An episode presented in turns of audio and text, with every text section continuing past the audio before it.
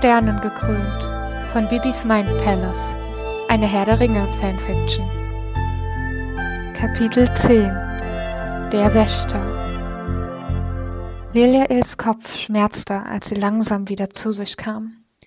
Um sie herum gab es nichts außer Kälte und Dunkelheit, und sie brauchte einen Moment, um sich daran zu erinnern, was passiert war. Ein Blitz hatte eine Lawine ausgelöst und die Gemeinschaft des Ringes auf dem Pass des Karathras begraben. Liliael hatte Gandalf in letzter Sekunde vom Abgrund weggezogen und dann die Arme nach oben gerissen, um sich zumindest ein wenig vor den herabstürzenden Schnee zu schützen. Offensichtlich war dies auch die richtige Reaktion gewesen, denn sie hatte so einen kleinen Hohlraum erschaffen, so dass sie zumindest ein wenig Luft zum Atmen hatte. Trotzdem war ihr bewusst, dass ihr nicht viel Zeit blieb. Wenn der Schnee erst einmal fest wurde, wäre sie eingeschlossen. Vorsichtig bewegte Leliael die Hände und testete, ob sie den Schnee in eine Richtung schieben konnte. Sie hatte Glück, denn der Schnee über ihr gab leicht nach, und so schob sie ihre Arme weiter. Plötzlich durchbrachen ihre Finger eine letzte Barriere, und dann spürte sie kalte Winde über ihre Haut streifen. Mit der Gewissheit, dass dies der Weg nach draußen war, stemmte sie ihren Körper Stück für Stück nach oben und durchbrach schließlich mit dem Kopf die eisige Decke. Erleichtert schnappte sie nach Luft und sah sich um. Legolas wühlte sich nur wenige Meter neben ihr ebenfalls aus dem Schnee. Er hatte zwar gefährlich nah am Abgrund gestanden, allerdings auch auf einer kleinen Erhöhung, so dass er nicht ganz so tief in den Schnee eingesunken war wie Leliael. Alles in Ordnung? rief er zu ihr herüber, sobald er auf den Füßen stand. Sie wollte seinem Beispiel folgen, musste jedoch feststellen, dass ihr rechtes Bein eingeklemmt war. Ich stecke im Schnee fest, erwiderte sie und versuchte die weißen Massen fortzuschieben. Sofort war Legolas an ihrer Seite und half ihr, sich zu befreien. Er reichte der Frau eine Hand und zog sie schließlich aus dem Schnee. Dankbar nickte sie ihm zu, dann sahen sie sich nach den anderen Gefährten um. Dort, machte Leliael den Elb auf eine Hand aufmerksam, die aus der weißen Decke hervorragte. Legolas eilte sofort zu der Stelle und half Aragorn, sich zu befreien, während sie zu einer anderen Stelle lief, an der Gandalfs Stab im Schnee zu stecken schien. Schließlich hatten Leliael und Legolas die anderen Gefährten erfolgreich aus der Lawine befreit, und sogar das Pony Lutz war irgendwann aus den eisigen Massen aufgetaucht. Erschöpft lehnte Leliael sich gegen die Felswand in ihrem Rücken und schlang die Arme um ihren Oberkörper. Ihre Kleidung war komplett durchnässt und noch immer wütenden kalte Winde um sie herum. Nur am Rande bekam sie mit, dass die Männer um sie herum angefangen hatten, über ihr weiteres Vorgehen zu diskutieren. Gimli schlug erneut den Weg durch Moria vor und riss sie damit aus ihrem abwesenden Zustand. Der Gedanke an die alte Zwergenstadt gefiel ihr nicht, allerdings fiel ihr auch keine andere Lösung ein. Die Pforte von Rohan würde sie direkt zu Saruman führen, und wenn die Gemeinschaft noch länger auf dem Bergpass verweilte, würden sie alle erfrieren, angefangen mit den Hobbits. Gandalf überließ Frodo schließlich die Entscheidung, und alle Blicke richteten sich auf den Hobbit. Er sah zögernd zu seinen Freunden. Er sah die Notlage, in der sie sich alle befanden, doch gleichzeitig spürte er, dass Gandalf irgendetwas in den Minen zu fürchten schien. Andererseits hatte der graue Zauberer mit keiner Silbe erwähnt, was dieses etwas war, und so fasste Frodo schließlich den Entschluss, dass sie es mit den Minen probieren würden. Gandalf nickte, doch die Sorge wich nicht aus seinem Blick. Der Weg vom Pass zu den Toren Morias war nicht weit, und so erreichte die Gemeinschaft bereits zwei Tage später ein ausgetrocknetes Flussbett, welchem sie folgten. Eliael fluchte leise, als sie auf einigen losen Steinen beinahe ausgerutscht wäre. Normalerweise passierte ihr so etwas nicht, doch sie war noch immer erschöpft. In der vergangenen Nacht hatten düstere Gedanken sie bis in ihre Träume verfolgt und ihr somit den Schlaf geraubt. Zu ihrer Erleichterung hatten nur Legolas und Aragorn etwas davon mitbekommen, da die beiden Wache geschoben hatten, als sie aus dem Schlaf aufgeschreckt war. Keiner der beiden hatte die Frau darauf angesprochen, doch sie vermutete, dass sie Gandalf davon erzählt hatten. Der graue Zauberer warf ihr seit dem Morgen immer wieder kritische Blicke zu, die sie jedoch ignorierte. Noch wollte sie mit niemanden über ihre Albträume reden. Gimli stieß plötzlich einen aufgeregten Ruf aus und Leliael richtete ihren Blick nach vorne. Sie waren einige steinerne Stufen nach oben gestiegen und standen nun am Rande eines großen schwarzen Sees, den jemand aus dem Fluss aufgestaut hatte. Am gegenüberliegenden Ufer erhob sich eine steile Felswand, an deren Fuß einige alte Bäume wuchsen. Sie hatten die Mauern von Moria erreicht. Langsam folgte die Gemeinschaft einem schmalen Pfad um das Gewässer herum, welches Leliael nicht aus den Augen ließ. Obwohl kein Wind ging, kräuselten sich immer wieder kleine Wellen auf der Wasseroberfläche. Eine Gänsehaut überzog ihren gesamten Körper und ließ ihre Hände immer wieder zum Heft ihres Schwertes zucken. Was hast du? fragte Aragorn plötzlich hinter ihr.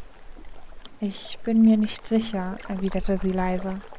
Irgendetwas stimmt mit diesem See nicht. Aber vielleicht bin ich auch nur müde und meine Sinne spielen mir einen Streich. Der Waldläufer folgte ihrem Blick, konnte in der aufkommenden Dunkelheit jedoch nichts sehen. Trotzdem beschlich auch ihn ein ungutes Gefühl. Als sie letztendlich die andere Seite erreichten und unter den Bäumen zum Stehen kamen, sahen sich die Gefährten suchend um. Sollte hier nicht ein Tor sein? fragte Pippin und deutete auf die glatte Felswand vor ihm. Ich sehe jedenfalls keins. Gimli belehrte den jüngsten Hobbit, dass die Zwergentüren unsichtbar seien, wenn sie geschlossen sind, und klopfte mit seiner Axt sachte gegen den Stein. Das Tor müsste irgendwo dort sein, warf Leliael ein und deutete auf eine Stelle zwischen zwei Bäumen. Überraschte Blicke trafen sie von allen Seiten, und sie zuckte mit den Schultern. Ich war nur einmal in Zwergenbinge gewesen, und das ist schon lange her. Damals sah die Gegend hier noch ein wenig anders aus, und das Tor stand weit offen, aber ich bin mir sicher, dass die Öffnung dort im Felsen war. Und was können wir jetzt tun? fragte Mary zweifelnd. Mit einer Spitzhacke einen Durchgang klopfen? Das wird nicht nötig sein, beschwichtigte Gandalf ihn, der zur besagten Stelle getreten war und den Stein untersuchte. Der Zauberer trat einige Schritte zurück, so dass das Licht des Mondes auf die Felswand treffen konnte, und nach einigen Sekunden leuchtete ein Tor auf, dessen Bogen aus elbischen Buchstaben bestand. Darunter befand sich eine Krone mit sieben Sternen, ein Amboss mit einem Hammer sowie zwei Bäume. In der Mitte des Tores schimmerte ein einzelner großer Stern. Sprachlos starrten die Gefährten fasziniert auf die Zeichnung des Tores. Frodo war der Erste, der sich wiederfing. Diese Buchstaben, was bedeuten sie? Die Türen von Durin, des Herrn von Moria. Sprich Freund und tritt ein, las Leliael ohne Schwierigkeiten vor. Gandalf legte die Spitze seines Stabes auf den leuchtenden Stern in der Mitte des Tores. Mit erhabener Stimme sprach er einige Wörter, die das Losungswort sein sollten. Doch die Tore blieben fest verschlossen. Er stutzte kurz, dann benutzte er einen anderen Spruch. Noch immer tat sich nichts an der Felswand, und so traten die Gefährten zurück und ließen den grauen Zauberer nachdenken. Leliael setzte sich unter einen der Bäume und starrte erneut ins Wasser. Unweit von ihr kümmerten Aragorn und Sam sich um das Pony, da sie dieses nicht mit in die Minen nehmen konnten. Immer noch besorgt wegen dem See, erklang plötzlich Legolas Stimme neben ihr. Ich habe dich vorhin mit Aragorn reden hören. Ja, aber deswegen sehe ich ihn im Moment nicht an, erwiderte sie und deutete schließlich auf das Wasser und anschließend hinauf in den Himmel. Ich denke nach. Der Elbenprinz folgte ihrem Blick. Du denkst über die Sterne nach? Unter anderem gab Leliael zu. Ich finde das Sternenlicht faszinierend. Das wundert mich nicht. Die Elder verehren jede Art von Licht. Aber die Waldelben schätzen das der Sterne am meisten, erklärte Legolas ihr. Meine Mutter sagte immer, ich liebe das Licht, denn es zeigt mir den Weg, doch ich akzeptiere die Dunkelheit, denn sie zeigt mir die Sterne. Ein gewisses Maß an Dunkelheit ist nötig, um die Sterne zu sehen, flüsterte Leliael, doch der Elb hörte es trotzdem und sah sie fragend an. Mit diesem Satz bin ich aufgewachsen und er beschreibt mein Leben ziemlich gut. Nannten Chlorfindel und Gandalf dich deswegen El? Immerhin ist das der Sindarin-Begriff für Stern. Du hast gute Ohren, stellte sie stirnrunzelnd fest, beantwortete Legolas Frage jedoch nicht. Stattdessen stand sie auf und ging zu Mary und Pippin, die Steine ins Wasser schmissen. Hört auf, sagte Leliael und hielt Mary am Arm fest.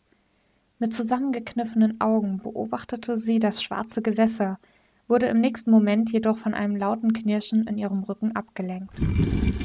Gandalf hatte das richtige Losungswort gefunden und das Tor öffnete sich langsam. Sofort versammelten sich die Gefährten vor dem Eingang und betraten die Mine. Gimli schwärmte bereits von der Gastfreundschaft der Zwerge, doch Leliael bekam ein ungutes Gefühl. Die Luft roch nach Moder und Staub. Sie roch nach Tod. Gandalf machte mit Hilfe seines Stabs ein wenig Licht, und entsetzt blieben die Gefährten stehen. Überall lagen die Skelette von Zwergen und Orks. Wir sollten hier verschwinden, meinte Leliael. Ah! schrie Frodo plötzlich auf und sie wirbelte herum. Ein dicker Fangarm war aus dem schwarzen See aufgetaucht und hatte sich um den Fuß des Hobbits gewickelt. Ruckartig wurde Frodo zurückgerissen und nach draußen gezogen. Sofort griff Leliael nach ihrem Schwert und versuchte den Fangarm zu erreichen. Allerdings schossen in diesem Moment weitere aus dem Wasser und blockierten ihr den Weg. Verzweifelt versuchte sie einen Weg zu Frodo zu finden, der hoch oben in der Luft baumelte. Nur am Rande bemerkte sie, dass auch die anderen Gefährten zu ihren Waffen gegriffen hatten. Immer weiter hackte Leliael auf die Arme vor sich ein, bis sie schließlich knietief im Wasser stand. Inzwischen ragte auch der Kopf des Monsters aus dem Wasser, und es hatte seine schwarzen Augen auf Frodo gerichtet, den es mit seinem fingerartigen Fangarm zu durchsuchen schien. Leliael brauchte einen Moment, bis ihr klar wurde, dass das Monster offensichtlich den Ring spüren konnte und nun nach ihm suchte. Erneut tauchte die Kriegerin unter einem Fangarm hindurch und hieb auf diesen ein. Ein Schrei ertönte, und als sie herumwirbelte, erkannte sie, dass sie endlich den Fangarm, der Frodo festhielt, getroffen hatte. Der Hobbit wurde von Boromir aus dem Wasser gezerrt und in die Mine geschleppt. Leliael, beeil dich! rief Gandalf ihr zu und zog sich ebenfalls in die Hallen der Zwerge zurück. Leliael zögerte nicht lange, sondern rannte durch das Wasser ans Ufer. Sie war die letzte, die noch draußen stand und spürte, dass die Fangarme nun nach ihr greifen wollten. Mit einem Hechtsprung zur Seite konnte sie diesen um wenige Zentimeter entgehen, und keuchend sah sie zum Wasser zurück. Nicht mit mir, flüsterte sie leise, beugte sich über die schwarzen Wellen und streckte die Hand aus. Ein kleiner Blitz jagte ins Wasser und das Monster heulte wütend auf. Leliael wurde von mehreren Händen zurückgerissen und ins Innere der Mine geschleppt, während das Monster sich noch einmal aufbäumte und mit wild um sich schlagenden Armen die Felswand zum Einsturz brachte. Keuchend stolperte die Frau im Inneren der Mine auf den Boden und sah sich nach ihren Rettern um. Es waren Legolas und Aragorn, die ebenfalls schwer atmend neben ihr am Boden hockten. Geht es euch gut? fragte sie vorsichtig. Ja, was ist mit dir? Erwiderte Aragorn, und Leliael nickte. Wir sollten zu den anderen gehen, meinte Legolas und stand auf. Er und Aragorn hielten der Frau jeweils eine Hand hin, die sie beide ergriff und sich aufhelfen ließ. Leliael, deine Haut glüht förmlich, stellte der Elb fest und ließ sie erschrocken los. Auch Aragorn musterte sie besorgt. Bist du sicher, dass es dir gut geht? Ja, mir fehlt nichts, erwiderte sie schnell und entfernte sich einige Schritte von den beiden Männern. Ihr war klar, dass ihre erhöhte Körpertemperatur mit dem Blitz zusammenhing, doch dank dem Training mit Glorfindel musste sie nicht befürchten, jeden Moment das Bewusstsein zu verlieren. Während sie zu Gandalf und den anderen gingen, warfen sich Legolas und Aragorn zweifelnde Blicke zu, beschlossen dann jedoch stumm, dass Leliael nichts zu fehlen schien. Nun hatte die Gemeinschaft keine andere Wahl, als durch die dunklen Tiefen von Moria zu wandern.